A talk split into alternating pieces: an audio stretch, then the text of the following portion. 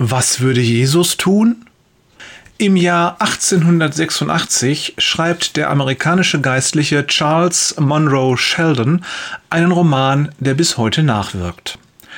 Grundlage des Buches ist eine Predigtreihe, deren Thema um einen zentralen Gedanken kreist.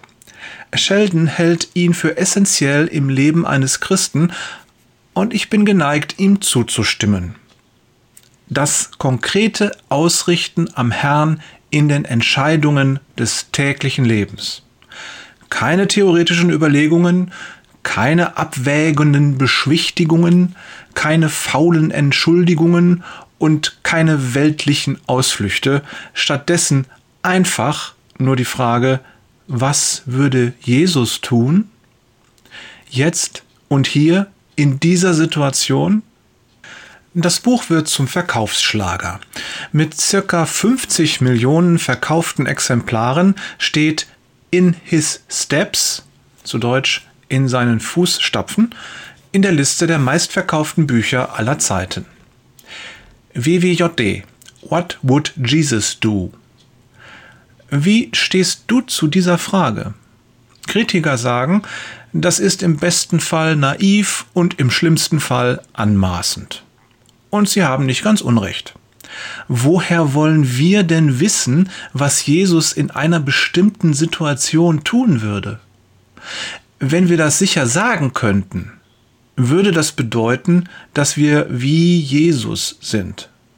Dass wir denken, fühlen und handeln wie er, dass wir ganz und gar im Willen des Vaters leben. Tun wir das? Die Christusähnlichkeit ist zwar unser Ziel, es ist sogar das Ziel. Doch wir alle sind noch auf dem Weg. Dennoch ist es meiner Meinung nach gut, diese Frage im Hinterkopf zu behalten. Es ist gut, in der Verantwortung vor Jesus zu leben und sich dieser Verantwortung im Alltag bewusst zu sein.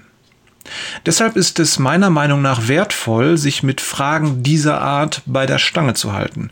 Wir reflektieren uns selbst und stellen uns immer wieder Fragen, die unser eigenes Leben im Licht der Bibel betrachten. Wir richten unseren Kompass permanent auf Jesus aus.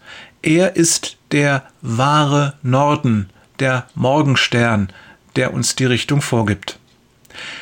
Fragen wie was würde Jesus tun, dürfen wir deshalb als Navigationsinstrumente verstehen. Die Antworten weisen uns die Richtungen, so wie es ein Kompass tut. Falsch wäre es nur, in ihnen eine Landkarte zu sehen, auf der die Wege eingezeichnet sind. Feste Pfade sozusagen, denen wir nur folgen müssen. Zu schnell landen wir dann doch nur auf unseren eigenen Wegen. Liebe Grüße von Jörg, so gesehen immer noch ein Pfadfinder, Peters und Thorsten.